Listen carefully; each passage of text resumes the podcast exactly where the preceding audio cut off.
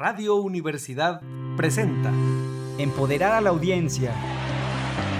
Lograr mejores negocios. Ventas es igual a ingresos. Ofrecer contenidos confiables. Y de hecho, tanto la primera como la segunda plataformas deben ayudar a encontrar trabajo. Dos por uno. Un espacio accesible, enfocado y ágil. Con el experto y optimista Miguel del Río.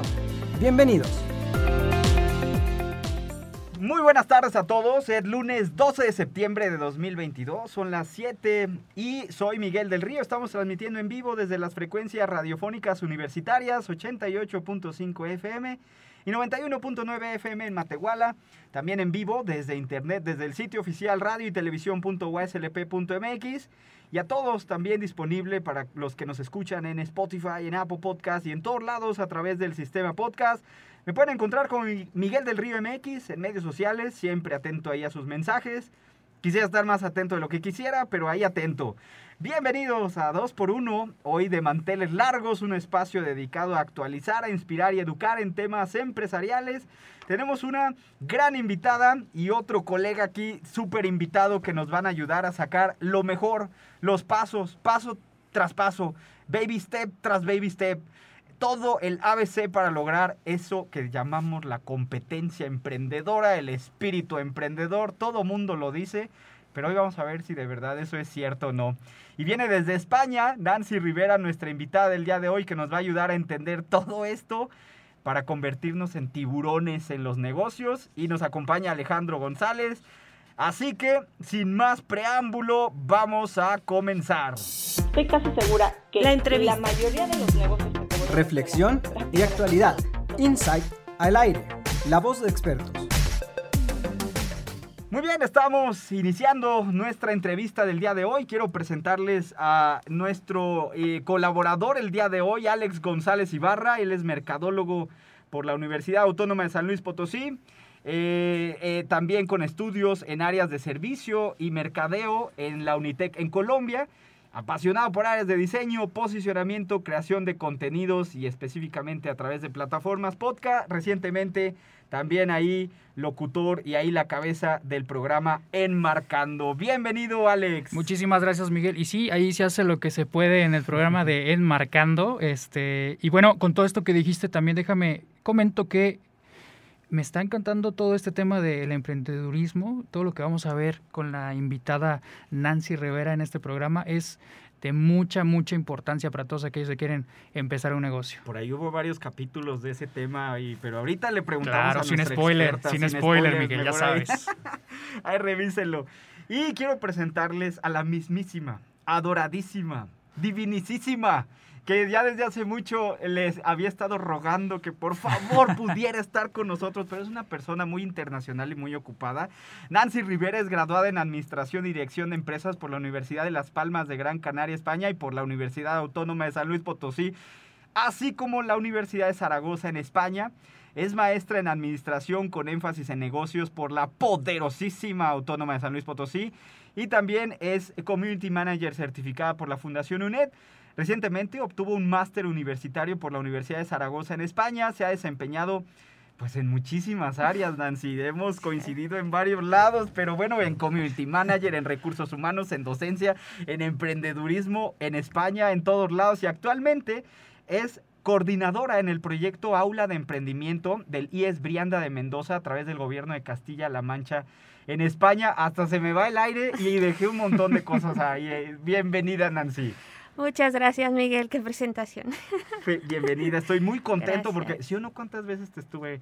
Por favor, Nancy, por favor, por favor, tienes que platicar. Es que si no siguen a Nancy en sus redes sociales, ahorita nos lo va a decir, tiene muchísimos contenidos de lo que hace en cuestión de emprendimiento con muchos chicos allá en España. Y la verdad es que aquí tienes que decirnos en México todos tus secretos. Todos tus secretos. Sí. ¿Qué has hecho? A ver, por ejemplo, platícanos esto del Tour del Talento. Me estaba diciendo antes de entrar al aire.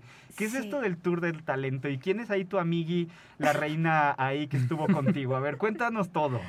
Bueno, el Tour del Talento eh, está mm, eh, patrocinado por la Fundación eh, Presidencia de Girona. Entonces dan premios, o sea, bueno, se fomenta el talento de los jóvenes y en este caso de los jóvenes emprendedores. Entonces eh, pues han estado este año en diferentes ciudades de España y llegaron a Guadalajara. Entonces, Pero Guadalajara en España. Guadalajara en España. Para los que nos están escuchando allá de, bailando el jarabe tapatío, se está refiriendo a España, ¿eh? un poquito más lejos. Así es, en, en, Guadalajara, España, que bueno, está muy cerca de Madrid, está a unos 45 minutos y es una ciudad pequeña, pero la verdad es que gracias a que con esto del Tour del Talento dio bastante visibilidad a los proyectos de Guadalajara y en, principio tiene que ir la princesa a, dar los premios, pero como no podía, mandar a la reina Leticia. Poca cosa, ¿eh? No viene la princesa, pues mandamos a la reina. Y entonces, pues la verdad estuvo muy bien porque de los proyectos que surgieron en los institutos de Guadalajara, mandaron algunos a este tour de talento y, uno de los institutos de Guadalajara logró uno de los premios que entregó la, la, reina. Oye, pero tú ya habías ganado premios aquí en México, ¿te acuerdas? Sí. Platícanos también, todo, es que es chisme, tenemos que dar chisme, todo el contexto, también conocido como chisme. Sí, pues bueno, fue en el 2008 que ya fue cuando yo regresé de España porque estuve en la Universidad de Las Palmas de Gran Canaria en el 2007 y luego ya en el 2008 pues era mi último año en la universidad. Y ese año, o sea, de la licenciatura, porque después seguí con la maestría. Y en ese año me acuerdo que fue la segunda Expo Creatividad de ANFECA, me parece que es, la Asociación de mm, Facultades de Contaduría y Administración. Y entonces fuimos primero al concurso regional que fue, me acuerdo, en Durango y luego de ahí pasamos y a ganaste. y ganamos ahí. Para los que nos están escuchando, se le pone negritas. Sí, la verdad es que eh, bueno, era Porque el proyecto. son montones de proyectos de todos lados de la México se divide en regiones. Son montones de proyectos que son evaluados, o sea, ganarte algo ahí es como o sea, estadísticamente es bien poco probable. Y además y ganaste en esa primera etapa. Me acuerdo que fue eso que dices que de la región que nos tocaba San Luis, pues era en en Durango y entonces ahí ganamos el primer lugar en, de servicios y ese nos dio el pase para la nacional. Como los que nos están escuchando, como la Miss Universo, o sea, gana ahí y se va el que sigue. Va por se nacional. Sí. Y yo la verdad es que cuando empezamos ese proyecto, pues no... Oye, así de que no te imaginas. no es cualquier cosa, ¿eh? Porque no, la van nacional. pesos pesados. Y los que tienen toda una tradición de ganar siempre los primeros lugares. Yo, de hecho, me acuerdo que un profe me dijo... Eh, Con que llegue, ya es el premio. porque es que además yo iba, por, me iba a titular por promedio. Entonces, pues yo siempre iba contando los puntos de no puedo sacar, o sea, 8.5, no, no, porque si no ya no llego al 9 y así, entonces siempre iba calculando mis notas. Y me acuerdo que un profe me dijo, si eh, ganas la nacional, tienes un 10 en mi asignatura, porque era de, de esto, sacando, me faltaba 1.5. Y entonces le dije, no, no, yo no quiero esas cosas. Y me dice, no, no, no te estoy preguntando yo. Y dije, no, porque era, iba a la UNAM, el Politécnico, o sea, iban... Son pesos pesados. ya en la UDG, ya están las privadas, ¿no? Ya es otra onda ahí. Y entonces, pues fuimos, porque dos proyectos del de aquí, de la Universidad Autónoma de San Luis Potosí, fuimos dos proyectos, uno de servicios, que era el nuestro, y otro de producto. Y entonces, pues claro, la verdad es que iba súper nerviosa porque, pues, además era en equipo, entonces era como que no control, o sea, tú sabes lo que haces cuando vas solo, pero... los demás. Ajá. Y ya cuando llegamos, pues ya lo pusimos, era, no sé si sepas que era el andariego, nuestro proyecto. Entonces era un turibús. Que era como un, un tour turístico. Ajá, y, pero que además lo, lo, mejor de esto era que se podía replicar en, en diferentes ciudades coloniales. Entonces, claro, en todo el centro de México se podía eh, replicar ese proyecto. Escalar. Ajá, y entonces, sí. Y pues claro que ya cuando llegó la hora de los premios, para no hacer el cuento largo, eh, me acuerdo que estaba, estábamos ahí por, en el jardín de, me parece que era la Universidad Panamericana. Y entonces pues empezaron eh, dando los de los stands. Nancy ya estaba preguntando que cómo se titulaba porque por promedio ya no iba a ser. Yo estaba súper nerviosa porque dije, vaya, por promedio olvidarlo. ¿Cómo se hace un diplomado? Y entonces empezaron a dar los, los premios de los stands, los premios de otras cosas que no eran los tres primeros premios. Y empezaron, ya después con el tercer premio, tal universidad. el segundo premio. Y Nancy nada. Tal universidad. en este momento soy se un grillo. nada, de Nancy nada.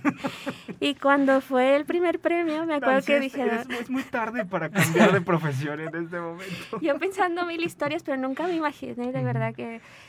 Y cuando dicen el primer lugar, entonces ya sabes, de que no te dicen pronto, y dicen el andariego. Y yo me acuerdo que. Se equivocaron. Yo dije, así me quedé. ¿Quiénes son ah, esos? no gané.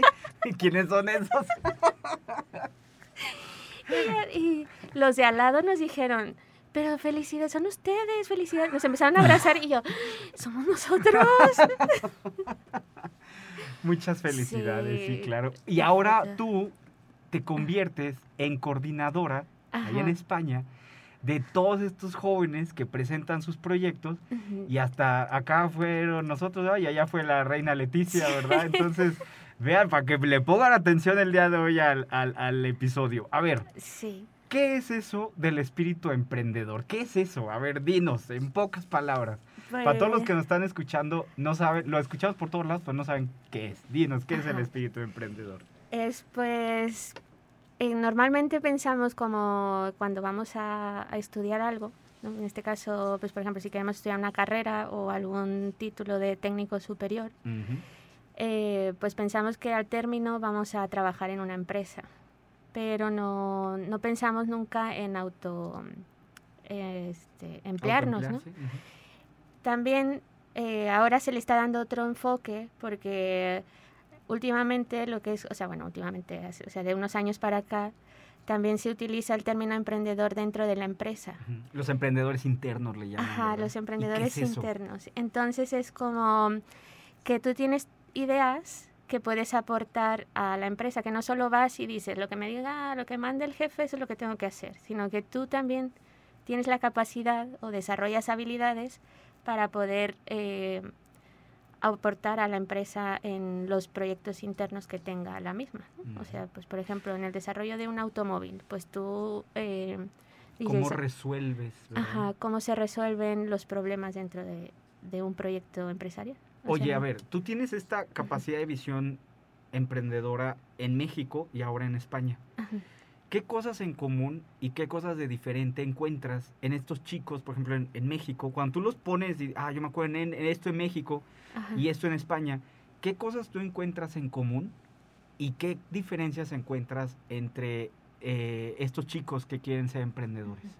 Pues yo sí me he dado cuenta porque, bueno, antes de también contar que antes de irme a España estuve dando clases aquí en la universidad y yo me acuerdo que ya los alumnos de entonces tenían pues alguna así como un gusanito de decir, no solo me quiero quedar en una empresa de por vida, sino que a lo mejor quiero hacer otra cosa, además de pues empezar a lo mejor en una empresa para empezar a ahorrar, pero me quiero, o sea, dedicar a otra cosa propia, o con amigos, o con familia, o así, pero emprender por ahí. Y también lo, lo empiezo a ver en mis alumnos de actuales, porque tengo ya cuatro años en la docencia ya en España, y empiezo a notar que ellos también no se ven en una empresa para toda la vida, sino que quieren hacer algo más, como que ellos sienten que tienen ideas que no se pueden quedar solo en un trabajo, sino que ellos quieren desarrollar más sus ideas. Eh, o sea, de negocio me refiero. Eso tú lo ves en común. Eso lo veo en común. ¿Qué diferencias encuentras entre el joven emprendedor en México versus España? Pues la verdad es que creo que aquí en México lo vemos como más fácil emprender, porque, mm, pues por ejemplo, aquí pues un puesto de tacos te los encuentras, o sea, yo no digo que ese es su meta. Pero hay mayor informalidad, o sea, tienes siempre el camino, la puerta abierta de la informalidad. Ajá, como que puedes empezar como de una forma muy informal, aunque realmente, por ejemplo, todo el tema del em, emprendedurismo que ahora se está dando y que la autoridad educativa quiera llevarlo a las aulas es porque quiere formalizarlo, o sea, no que se quede en la informalidad. Entonces creo que esa oportunidad la tienen aquí los jóvenes en México de empezar con poco o desde muy pequeñitos, ¿no? Un proyecto muy pequeñito. Pero en España es muy difícil que te, o sea, que puedas emprender así. Yo me acuerdo hace unos años cuando estaba la crisis del 2012 que, que me tocó vivirla en España, pues había muy pocos eh, apoyos, los fondos europeos estaban todos eh, pues al mínimo, o sea, ni formación tampoco, los eh, cursos eran muy pocos los que se daban. Entonces, lo quieren hacer formal, pero a la vez no hay recursos, entonces, ¿cómo lo, cómo lo pueden trabajar? Entonces, yo veo que ese problema lo tienen los jóvenes de allá. Aquí en México, pues como, sabes, que tenemos esa como ese carisma o esa personalidad de decir, yo me lanzo con lo que sea. Y ni sé. Y, ajá, ni sé, y ahí voy yo ahí y empiezo a vender con los que conozco.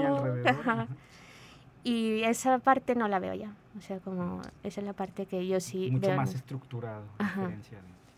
Tiene cosas buenas y malas, ¿no? Como que tiene sus dos aspectos, ¿no? Sí, porque mm, también aquí veo que a lo mejor hay también hay más familias emprendedoras aquí, o sea, que tienen su propio negocio. Eh, a lo mejor no es súper grande o no siempre se ha mantenido en un tamaño, pero ya la gente ya lo, o sea, lo empieza a vivir desde niños, ¿no? Porque a lo mejor te toca echarle la mano a, a tus papás en el negocio o así. Y Ahora, tú coordinas esto, este proyecto de aula de emprendimiento. ¿Qué, ¿Qué, es? ¿Nos puedes platicar qué es esto de estos proyectos de aula de emprendimiento? Sí, pues mira, de aquí del sobre el espíritu emprendedor, pues yo veo que pueden hacer, o sea, hay varias fuentes, ¿no? Como que te pueden llevar a que tú quieras emprender o que tengas una idea de negocio o de empresarial, ¿no? Entonces tenemos, pues como ya hemos estado hablando, pues si tienes familia o amigos que, que los ves que tienen sus negocios o que tienen una idea, pues ya te vas ahí adentrando un poco. Si tú mismo de, pues tu personalidad es de decir, yo no quiero estar en una empresa o quiero estar en una empresa primero para aprender, pero después me quiero ir a algo personal, tener mi propio proyecto y luego también tenemos la parte de la escuela, o sea, ¿qué hace la escuela para, o sea, la escuela en general me refiero desde primaria, secundaria, bachillerato, universidad? ¿Qué? Perdón, ¿el aula de emprendimiento empieza desde la primaria? Bueno, eh, en realidad la ley de educación en España contempla que eh, se fomente el espíritu emprendedor desde primaria. ¿Qué? Ajá, entonces hay asignaturas que van encaminadas a esos temas es algo yo creo que muy diferente, ¿no? Que vemos... Para los que se habían olvidado que estoy aquí, aquí sigo, ¿eh? Yo soy como escucho, escucho a la especialista Nancy en, todo lo que habla. Y a ver, con todo esto me surgen eh, esta duda. Eh, a ver, con eso que me dices que eh, la idea de emprender te empiezan enseñando desde pues la primaria. Yo creo que eso falta también en México, ¿no? En la cultura mexicana en las escuelas. O porque a ver, o la polémica, ¿verdad? O sobra. Sí, ahí es ya la polémica. Porque, o sea, es, ni, ni, el pollito chicken sabes esa edad. No, nada. Bueno, no sé, tú Dino, a ver, aquí. Nada, pero a ver, mi, duda, porque a ver, Miguel, yo en la secundaria yo me dedicaba a vender lo que son mis tamarinditos a dos, tres, cuatro, cinco pesos, pero nadie, o sea, nadie me dijo, nadie me educó. Y el precio, yo hice una asignatura en donde yo quería un 10, que era un... Los impuestos. sí, ahí el 6.6 no, no sube a 9 o así. No, no iba por promedio. Nada, nada, ninguna asignatura desde la primaria, pero Nancy, ¿tú por qué crees que, que esto en México no se ve? ¿Por qué no desde pequeños nos enseñan este tipo de cultura de emprendimiento y, y si funcionaría o no plasmarlo aquí también en México? Muy buena pregunta. Yo te veía que me quedé en shock también. Te gané. Sí.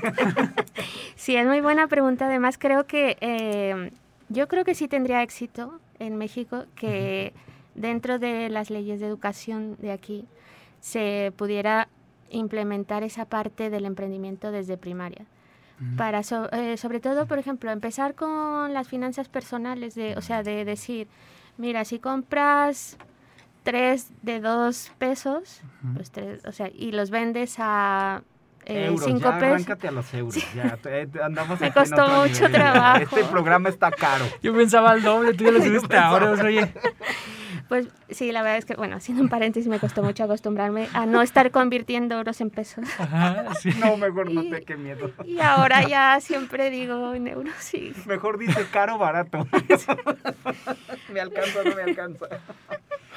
Pues sí, o sea, como que decirles, hay unos costes y hay que cubrirlos y luego ya, entonces, ¿cuánto tengo de beneficio? ¿no?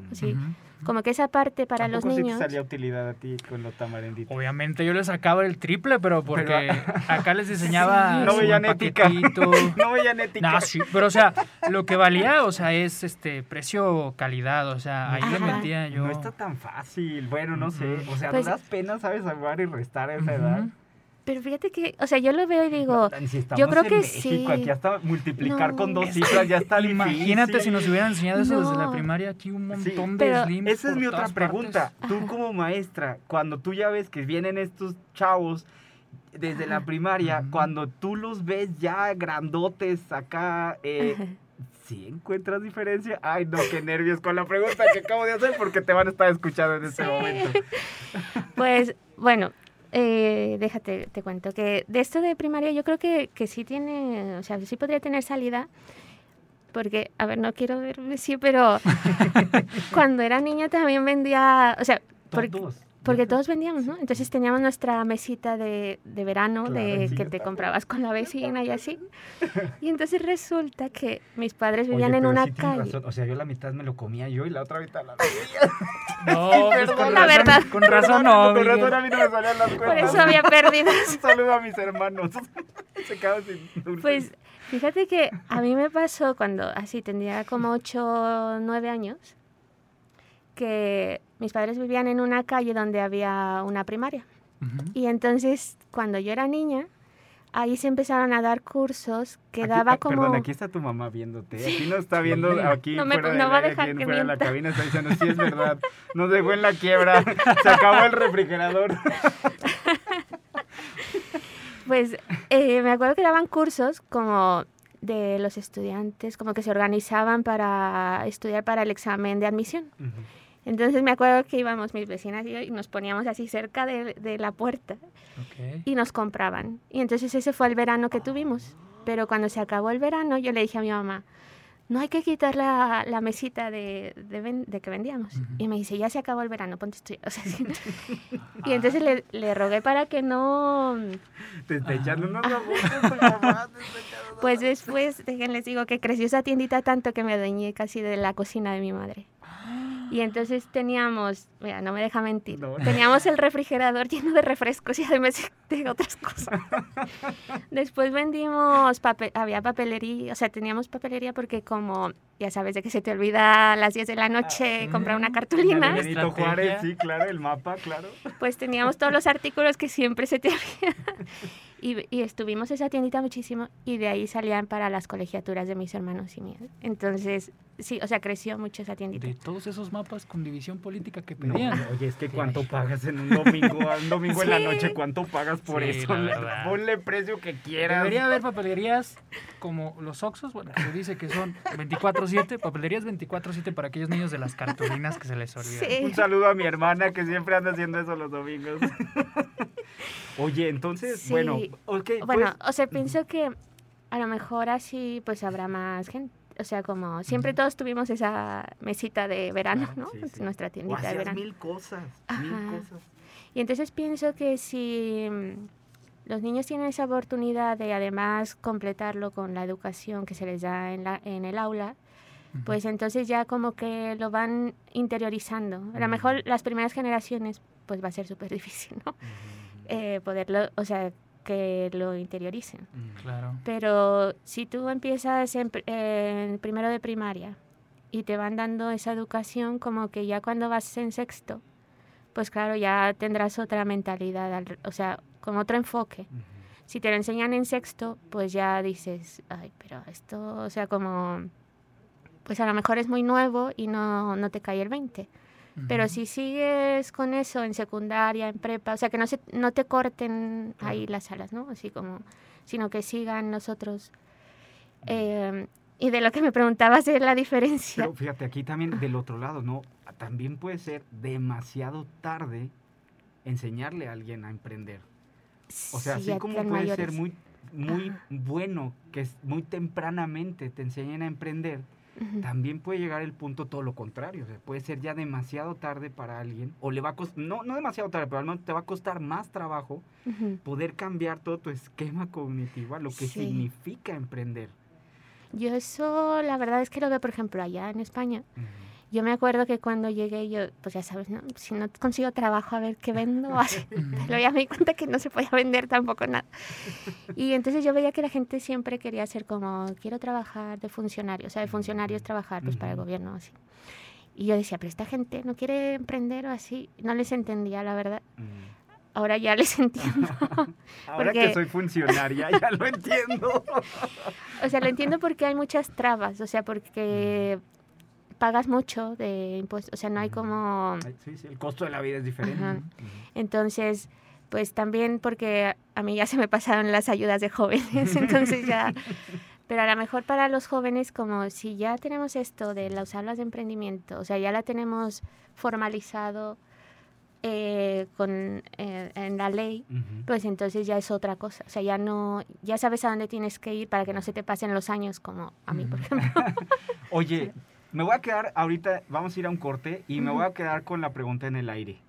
Eh, ¿Sí los ves diferentes ahí entonces eh, cuando llegan contigo? Si ya han empezado su instrucción siendo emprendedores desde niños, ahí le vamos a dejar la pregunta para que todos se queden eh, en, el, en, el, en el, asiento. Son, son las 7.27 de la tarde, les agradecemos la sintonía de su programa. Vamos a una pausa, regresamos con esta pregunta del terror aquí en la segunda parte, aquí en Radio Universidad. Qué bello. Y bueno, pues estamos en esta segunda parte eh, con nuestra super mega experta especialista Nancy Rivera y con nuestro super colaborador Alex González Ibarra. Y nos quedamos con una pregunta que nos tuvo mordiéndonos las la uñas. hasta el aire. Ahí sigue volando. Con la angustia. Ahí sigue volando en el aire. Ahí viene, ahí viene. Ahí viene, va a caer. Nancy nos estaba diciendo que España, como en otros lugares estoy seguro, pues empiezan esta instrucción y competencias y habilidades en cuestión de em, emprendimiento desde prima, educación básica y de ahí en adelante. Y pues ya a Nancy ya le tocan pues ya grandes, ¿no? Ya, ya más grandes, ya no están los niños con el crayón, o igual sí, pero ya están más grandes. Y la pregunta aquí que se quedó en el aire fue, si eso ya tú ahí en un salón, ya en un proyecto, ya en una competencia, sí los encuentras diferentes. Todos los que nos estén escuchando en España, sí nos escuchan ahí en el Spotify. Un saludo. Aquí está la maestra. Nos va a decir todo el día de hoy. Pues eh, hay unos que, por ejemplo, que sí vienen ya de secundaria con alguna asignatura hecha de, eh, de, emprendedurismo. Y entonces sí tienen algunas ideas. Pero aún así creo que todavía estamos en ese trance, o sea, así como que eh, de una generación a otra de que ya quieran emprender de verdad, o sea, que lo vean como una verdadera opción, no solo como, eh, pues ahora primero quiero un trabajo más estable y luego ya veo si, si quiero emprender o no. Entonces siento que todavía estamos en esa generación, sobre todo ahora por el COVID, porque sí noto que, mm, por una parte, nos ha cambiado la mentalidad de decir, ya no va a ser así como lo que pensábamos, ¿no? Si ya lo teníamos ya de hace años, de decir, ya en un trabajo va a ser difícil que esté 25 años, 30 años en un trabajo, ¿no? Pero ahora con el COVID, pues es más la incertidumbre, ¿no? De decir que... Incluso estando en ese trabajo, tú no sabes en qué condiciones vas a estar. Ajá, en qué condiciones vas a estar o así. Pero también a la vez creo que ha surgido nuevas ideas, o sea, como ellos que lo han vivido, eh, tienen como, pues es que, por ejemplo, si pasa esto y no voy a estar, o sea, no voy a poder ir a trabajar, pues mm, tengo una idea de hacer, eh, no sé, un vehículo, no sé cuánto, o unas, este, pues unas cabinas o unos, este, mm, oficinas de diferente tipo, o cosas así, o servicios, ¿no? Así, para las épocas así de pandemia. A ver, yo tengo, eres, eres muy, muy buena onda, Nancy, y, y de veras, pero a ver, aquí viene la prueba de fuego, porque no, no te voy a dejar hasta que me contestes. Ah. Si yo me fuera ahí contigo de tu achichincle esclavo, ahí ayudarte con estos chavos a darles clase, después de lo que me cuentas y todo lo que hemos estado escuchando ahorita en, esta primera parte del programa, yo esperaría dos cosas.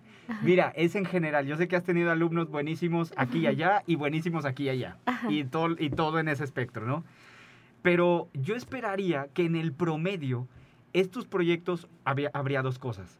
Una, deben ser proyectos mucho más sofisticados en cuestión del modelo de negocio. O sea, no es solo la idea, no, es solo el, producto o el tipo de producto, o sea, es mucho más sofisticado. Número uno, sería una primera, si estuviera de metiche ahí contigo.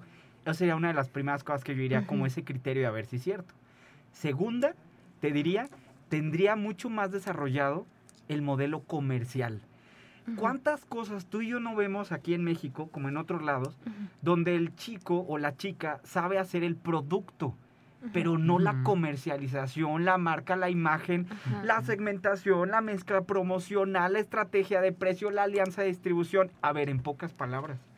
Yo vería esos productos de esas ideas de negocios y desde la marca, la identidad gráfica, o sea, todo este tipo de cosas, mucho más avanzado. Porque si tú te fijas por lo regular, en mi experiencia, que por supuesto es sesgada, pero en mi experiencia tú ves mucho más inclinado hacia hacer el producto, producirlo, yo en mi estufa, en mi no sé qué, qué, pero y la marca, pero y el nombre, pero y esto, pero y aquello.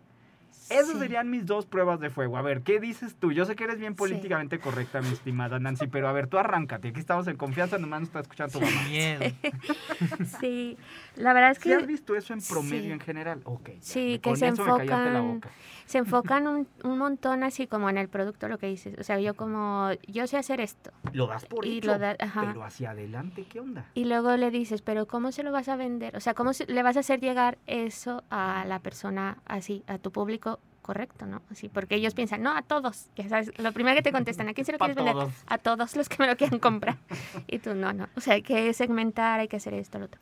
Entonces sí creo que en comunicación, o sea, en la parte de comunicación, tienen mucho por aprender, porque también luego como son nativos de, o sea, de la tecnología y esto, piensan que ellos mismos pueden hacer sus propias estrategias. de, decir, no, no, yo... ¿Qué dices de eso, este Alex? No tengo nada que decir, Miguel, porque quedaría en ridículo. Es que es, verdad eso, o sea, a veces... que lo tienes que hacer. Ajá, o sea, vemos... Zapatero a tu zapato. Vemos ejemplos en otros lugares y decimos, yo puedo hacer eso, cuando en realidad necesitas especializarte. Pero ¿sabes qué? Lo intentas. Y eso es lo que cuenta. O al menos sabes que lo vas a tener que hacer tú o alguien. Ajá. Ya al menos. A ver, ahora entonces es como toda una serie de habilidades y competencias. Hay muchas, ya hay orientación de mercado, comunicación. Hay una, la de, hay una, la del trabajo en equipo que aquí Alex también tenía esa duda. Yo tenía esa duda de cómo eh, crear, la creación de este e, equipo de trabajo que va a ser el que te va a ayudar a desarrollar tus ideas, desde lo que comentaba Miguel, desde lo gráfico de, de lo que va a ser tu marca hasta la factibilidad de meter ese tipo de producto o servicio dentro del mercado. Sí. Y es que, perdón, también paréntesis. Te perdono. Pero, perdón, pero no. ¿Quién te enseña o eh, en qué clase ves cómo tratar con gente. Como, ¿Cómo, ¿Cómo, hemos aprendido? Todo lo que nos está escuchando. Ah, ya me peleé. A ver, pues, no ¿por qué no quitamos matemáticas y metemos este tipo de materias? Que nosotros no llevamos, por cierto. En, México eso no se lleva a nivel eh, eh, básico. No, a nivel básico. Pero, pero cuando estás trabajando es, o sea, es o es. Las relaciones públicas es muy importante también. Y, y elegir, o tú mismo saber tus fortalezas y debilidades. Sí, es que Ya no quiero decir nada, me voy a echar bien de cabeza, pero esto del trabajo en equipo también lo damos por hecho, pero a ver, ¿qué opinas ahí con la pregunta que nos haces? Pues, mira, yo, o sea, lo que veo que con las aulas de emprendimiento se quiere lograr, o sea, uno de los objetivos es que eh, desarrollar las habilidades que se demandan en el mundo laboral para el 2025, según el Foro Económico Mundial. Mm. Entonces, si nosotros nos vas, o sea, viendo los reportes del Foro Económico, vemos que hay 10 habilidades que se requieren. Es que ahora hablando de trabajo en gente. Vamos a hacer el checklist porque Nancy Vamos a pintar, a ver. De una vez, vamos a empezar. Pues, mira, son 10 habilidades que están divididas en cuatro grupos. Ok, cuatro grupos, más fácil para memorizar. Sí, más fácil. A ver. La primera es resolución de problemas. Resolución de problemas. Ajá. Entonces, dentro de esta pues hay varias, o sea, de las 10 eligen, hay unas. De hecho, si los vemos, hasta vienen por colores. O sea, vienen los cuatro, vienen cada uno un color y luego te vienen las 10 y, vienen con colorcitos, cuál encaja con cuál. Resolución de problemas. Ajá, resolución de problemas. O sea, si a ti se te acaba el mundo ahí haciendo, ya, ya por ahí ya es una red flag, ya es algo que está haciendo mal. Entonces tenemos aquí pensamiento crítico y analítico. O sea, muy importante porque no es solo quedarnos con lo que pues por ejemplo, en clase, con lo que nos diga el profe, sino, pues, o sea, nosotros ir más allá. Ajá. Entonces, por ejemplo, si nosotros estamos desarrollando un proyecto de, de negocio, pues por ejemplo, para las personas que nos estén escuchando y que no, que digan, "Ay, yo ya no estoy en la universidad, pero quiero emprender, pues que se, o sea, que empieces a analizar las cosas, pero que estés, o sea, crítico, pero crítico constructivo. De decir, vale, está este proyecto, ¿no? A lo mejor quiero, no sé. Si todo mundo tiene este paradigma con este Ajá. producto en ese mercado, ¿por dónde más le podría yo hacer? Ajá, Porque así. todo el mundo piensa lo mismo. Claro, entonces ya de ahí te empiezan a surgir ideas. Entonces ya eh, tenemos como resolución de problemas, una forma diferente de solucionar, ¿no? Ok. El, el segundo grupo es la autogestión. Autogestión. Ajá. Ándale con eso de Que la aquí- autogestión. Pues muchos. A ver, ¿qué cositas tiene la autogestión? Tú Aquí arráncate. tenemos- Ahorita estamos todos jalándonos los pelos porque yo creo que muchos no hacemos muy eso, pero a ver, ¿qué más? ¿Autogestión qué es? Tenemos resiliencia. ¿Qué es eso? Se puso muy de moda con nuestro anterior presidente. A ver, Sí, pues es como, por ejemplo, tienes, pues cuando estás buscando trabajo, es como una forma muy fácil de verlo. Pues tú envías un currículum, o dos o tres, ¿no? Y Ujú, 15 o eh, vas a 25. una entrevista, no te llaman, o sea, te dicen, bueno, nosotros te llamamos, no te llaman. Eh, entregas 20 currículums, nadie te llama. Y entonces ya empiezas a pensar tú, "Ay, soy un bueno para nada, soy inútil, no sé qué, a lo mejor no sé hacer las cosas. Pero tienes que como pasar ese bache, ¿no? De Move on, decir, ajá, de Move decir, eh, Resiliencia vale- entonces sería esa fortaleza al Ajá. fracaso, a todo este tipo de cosas. ¿verdad? sí, a, a poder solucionar, o sea, como salir de- del bache en el que estás, Mm. o del hoyo, ¿no? Que decimos aquí en México, estoy en el Claro, hoyo. Claro, esa sería una. ¿Qué otra? ¿Qué otra? Esas me. Tolerancia al estrés. Tolerancia al estrés. ¿Qué- ¿Te has hecho más tolerante al estrés, Nancy? Sí. Ay, Pero además porque también es que eh, ¿Tú, me he metido... ta- Oye, ya vi que vas palomeando las que tienes y las No, que no. yo acá, y no, no. mira. No, yo no, yo. ¿Cómo Pues- sabes si es más tolerante al estrés? Mira, por ejemplo... Dejas de aventar menos la cacerola al suelo. Sí, o sea, eh, la verdad es que he sido por técnicas de mindfulness que eh, ahora también está muy de moda. Es Entonces- que tendríamos que hacer otro programa solo de esto. te, vamos a, te voy a volver a estar ahí mandando Pues- mensajes. Va a ser segunda parte. Pero Y- ¿cómo sabes si eres más tolerante al estrés? Porque es un momento muy crítico. Ajá. ¿Cómo sabes si sí? Mira, yo por ejemplo lo veo en los alumnos que mm, muy fácil, o sea, tienen un examen y es como están, o sea, como decimos, el estrés está arriba, pero están como que nadie los puede ni ver ni tocar ni nada porque están que sí, apenas sí. los vas a ver y ya te están Sí, eh, te están describiendo, ¿eh? Ah, aquí, aquí nadie O sea, como que sepas que, por ejemplo, si tienes que entregar, por ejemplo, estás en tu trabajo, te piden entregar este proyecto tal fecha, pues que, claro, tienes Sí, que ¿no? ir, Estás a punto de explotar. ajá, entonces que tienes que manejar esas, que salga. Ajá. como esos sentimientos que tienes, esas qué así, eh, tienes que, pues tranquila, o sea, yo siempre digo tranquila. Cuenta hasta el 10. Cuenta hasta el 10. El Cuenta- 10, el 10 que no sacaste. Pero ese. de decimal en decimal. ok, entonces resiliencia, estrés, ¿qué más? Sí, aprendizaje activo A- aprendizaje activo. ¿Qué es eso de Ajá. aprendizaje activo? es que tú mismo eh, busques eh, las oportunidades de aprendizaje. O sea que, por ejemplo, pues yo quiero, pues por ejemplo, eh, adentrarme más en el mindfulness. Pues yo misma busco eh, cursos o ya no hay grupos. excusa, Nancy, ya no hay excusa. No, ya no hay Por excusa. todos lados encuentras eso, ¿sí no? Ajá. Y además también, pues a lo mejor ya los que somos más grandes ya lo sabemos o así, pero si lo vemos en nuestros alumnos, muchas veces ellos eh, piensan que van a acabar la carrera, el título y, Y ya. todo lo que yo Ajá. tenía que saber es todo lo que tú me dices. No, tienes que ser más autodidacta. Y tienes que esta- estar actualizándote porque va muy enfocado, o sea, va muy relacionado con la cuar- con el cuarto grupo. Tercero, tercero, El- vamos dos. bueno, Resolución de pues, el tercero. El tercero es trabajo con gente. Trabajo con gente. Sí, que ahora que decías, este, es que trabajas con gente, que no es trabajo en equipo Ah, eso precisamente. te iba a decir, ¿por qué con gente y no en equipo? Mira, me Sí. saqué de onda. Claro. Dije, pues ni modo que con plantas, ¿verdad?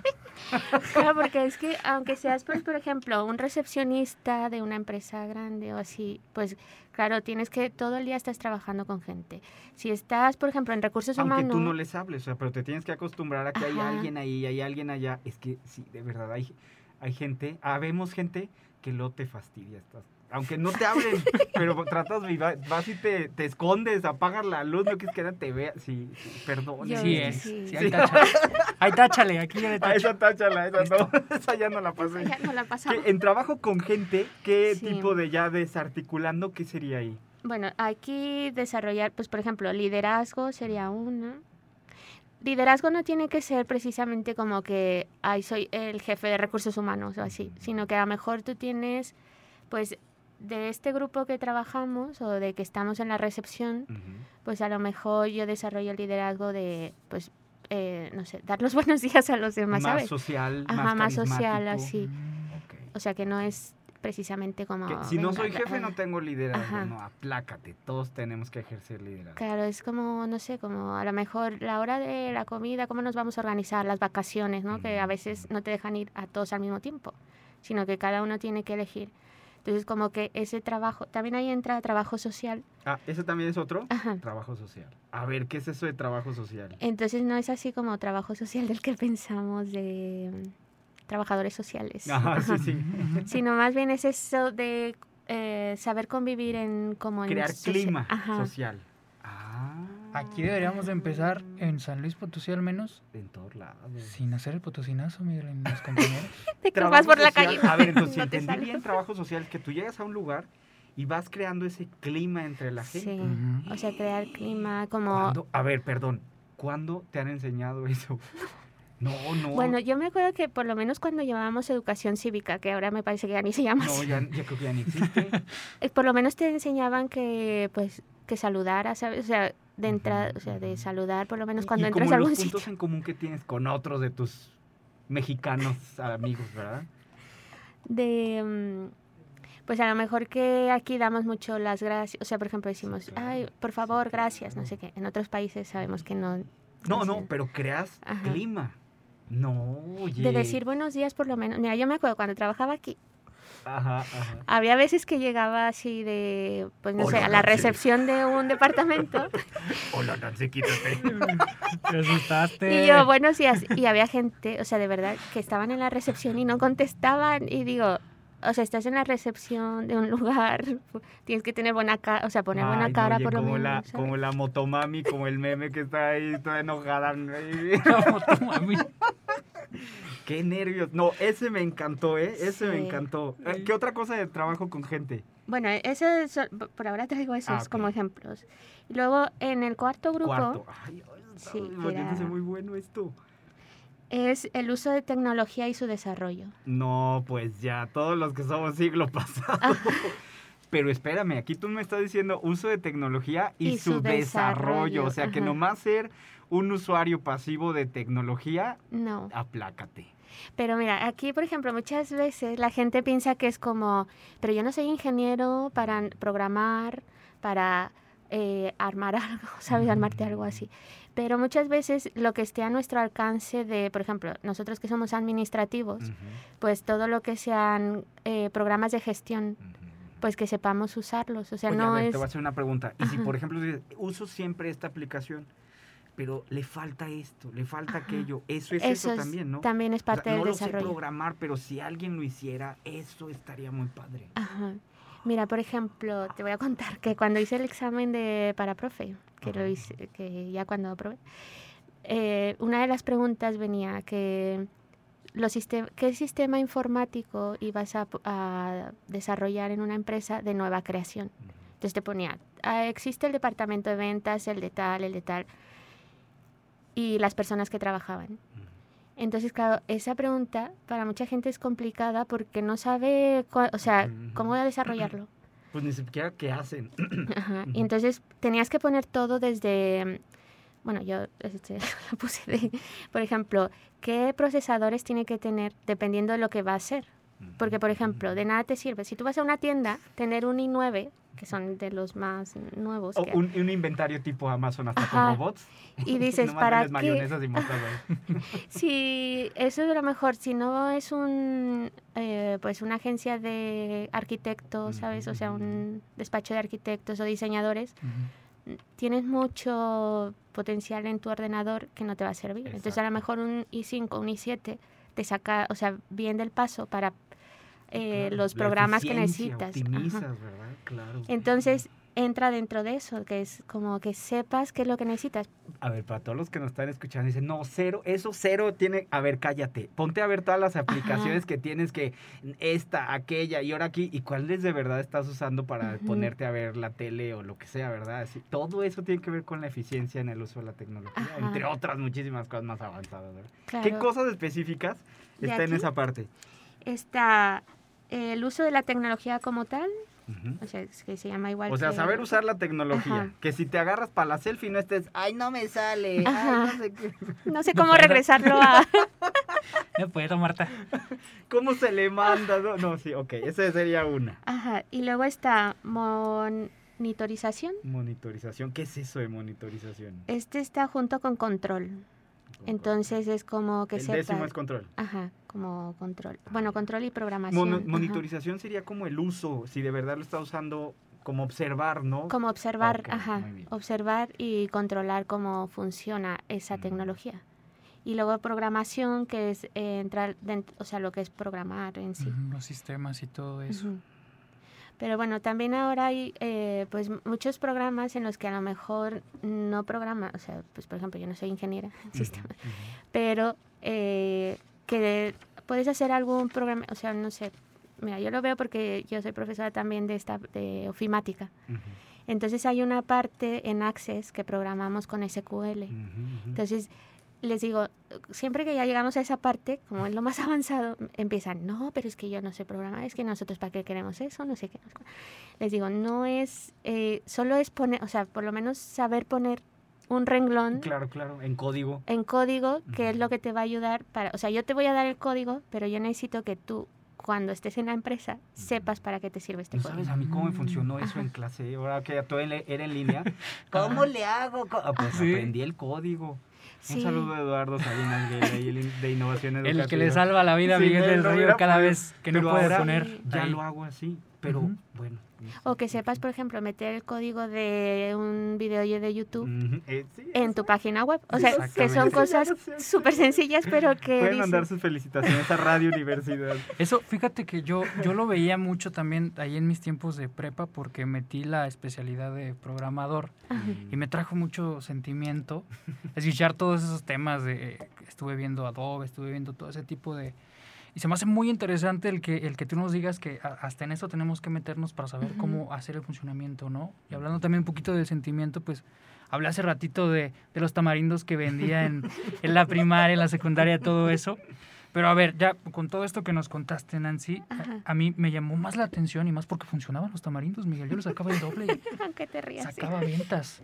Entonces, ya me llamó la atención emprender nuevamente y quisiera saber, Nancy, eh, lo mínimo que tengo que hacer eh, como un emprendedor para que pues esos pasitos que yo dé en el negocio que quiero emprender vayan funcionando. Ah, claro, sobre todo porque te enseñan mucho estas metodologías ágiles. Ajá. ¿Qué es eso?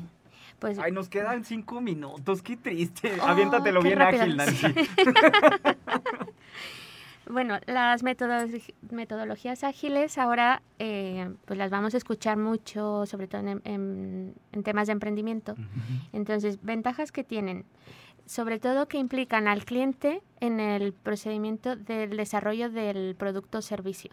Entonces ya ahí ya se genera pues otra, otro ambiente, ¿sabes? otra relación entre el equipo que está desarrollando y el cliente. Entonces ya no vas así a la deriva pensando o solo con tus ideas, sino que ya como el cliente está trabajando contigo, eh, pues es más fácil y es más rápido, porque ya no esperas a terminar el producto para enseñárselo al cliente. Lo que se le llama el mínimo viable.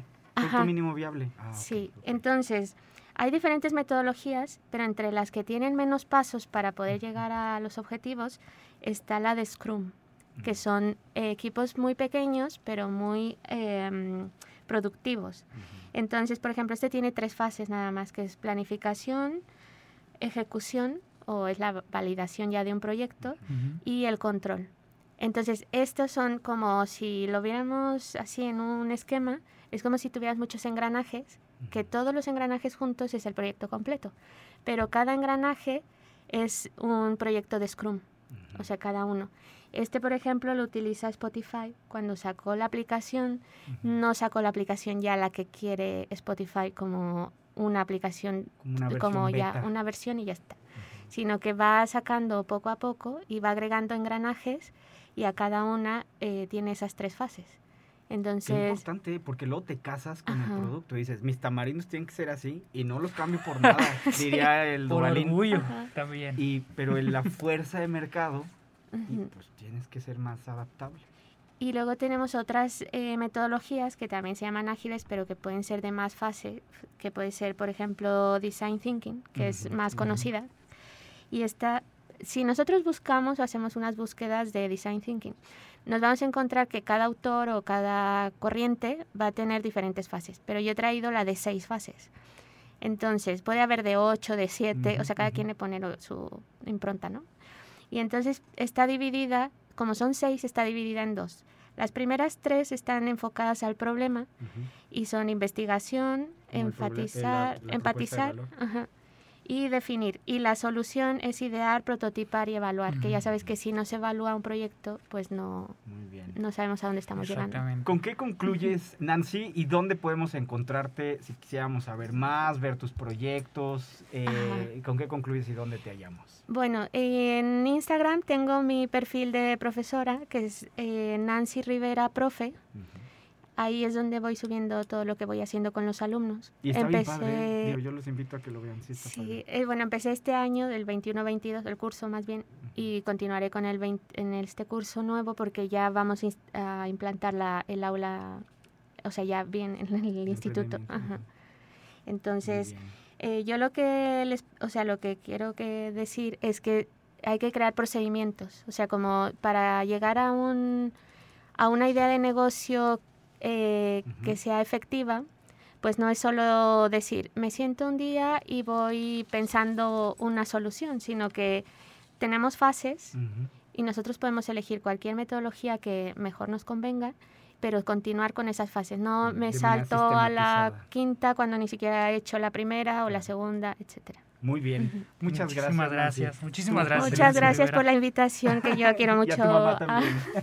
Y a a José también, si esta universidad. Sí, muchas, Muchas gracias, Nancy. Alex, pues es hora de despedirnos. Y pues bueno, aquí voy a tomar un ratito del programa de Miguel del Río para decirles que es así como llega al final este 2x1. Eh, mi nombre es Alex González Ibarra, aquí acompañando a Miguel del Río.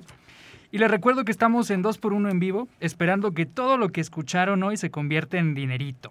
Gracias a la dirección de radio y televisión de la UASLP, a nuestros colaboradores, a nuestros operadores también y especialmente a ustedes por su sintonía. Los invitamos a que continúen con la programación universitaria y nos escuchamos el próximo lunes.